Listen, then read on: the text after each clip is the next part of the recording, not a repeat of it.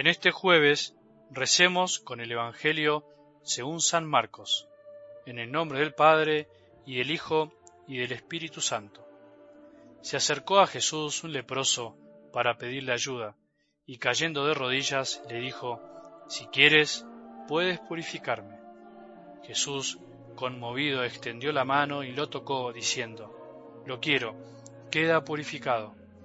Enseguida la lepra desapareció y quedó purificado.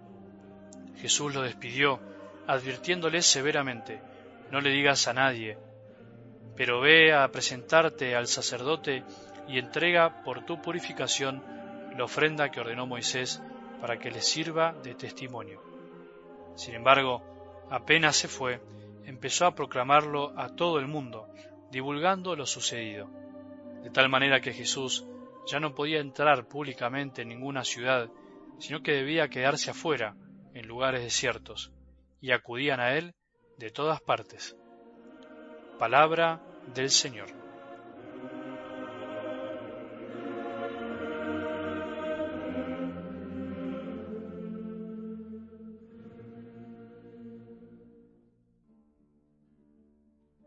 Ser humildes es reconocer, como lo hizo Juan el Bautista, que hay alguien más poderoso que nosotros, que es reconocer que el verdadero poder en realidad pasa por otro lado y no por alimentar el ego que quiere dominarnos a cada instante de nuestra vida, en cada decisión. Así lo experimentó Juan, el más humilde de los hombres, nacido de mujer, el más ubicado, el hombre que la tenía bien clara. El orgullo y la soberbia de la vida y de nuestro corazón nos hacen creer que cuanto más nos imponemos ante los demás, cuanto más aparentemente nos escuchan, cuanto más nos felicitan, cuanto más nos siguen, cuanto más nos dan la razón, más plenos y felices nos sentiremos. Sin embargo, todo eso son espejitos de colores, como se dice, es puro engaño, es tentación de la criatura más mentirosa y orgullosa que existe, el demonio. El verdadero poder está en poder cambiar uno mismo desde adentro con humildad. ¿Experimentaste alguna vez esa linda sensación de lograr cambiar algo importante en tu vida, de proponerte dejar de lado algo y lograrlo, de ponerte una meta sencilla y alcanzarla, de abandonar una actitud, un pensamiento, un sentimiento que te hacían mal y reemplazarlo por otro mejor? No es imposible, hay que querer y pedir, se puede cambiar y creer se puede creer que es posible cambiar. Si todos creyéramos que es posible dejar de lado el egoísmo, la avaricia, la pereza, la soberbia y todo lo que nos aísla de los demás, este mundo sería mucho más lindo, sería mucho mejor.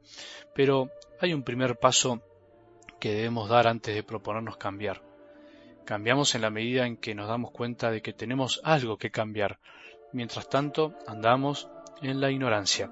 Mientras tanto, no nos damos cuenta. Por eso el primer paso del que quiere cambiar algo de su vida es darse cuenta que tiene algo para cambiar, aunque parezca tonto, de que le falta algo, de que tiene alguna debilidad, de que tiene algo para mejorar. En el fondo es reconocer que somos débiles, en el fondo es ser humildes. Vos y yo creemos que tenemos algo para cambiar, vos y yo tenemos algo en lo que podemos volver a confiar para poder cambiar. Por mi parte, muchas, muchísimas cosas.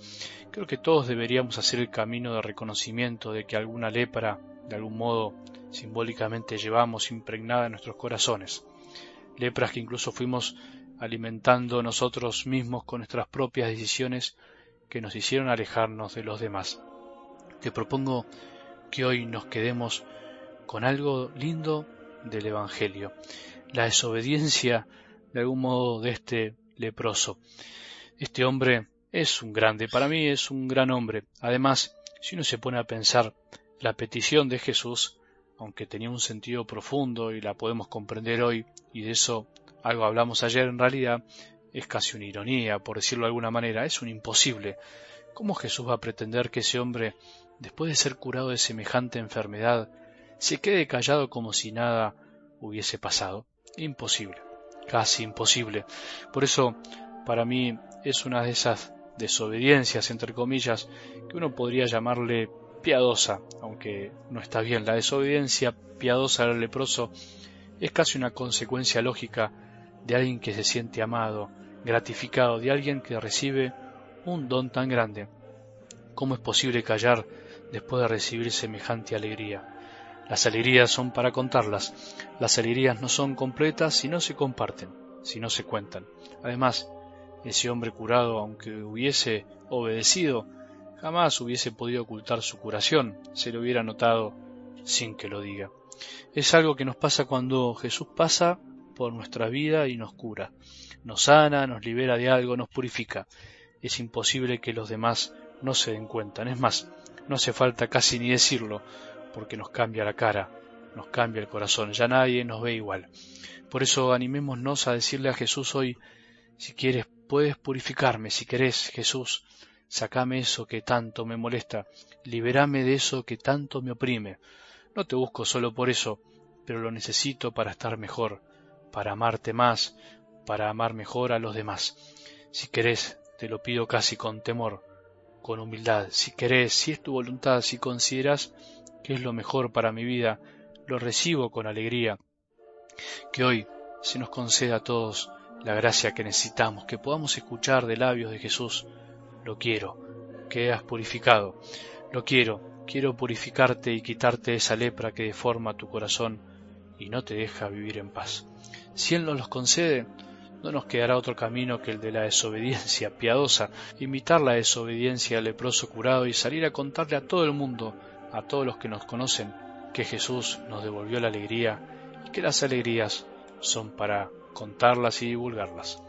Que tengamos un buen día y que la bendición de Dios, que es Padre misericordioso, Hijo y Espíritu Santo, descienda sobre nuestros corazones y permanezca para siempre.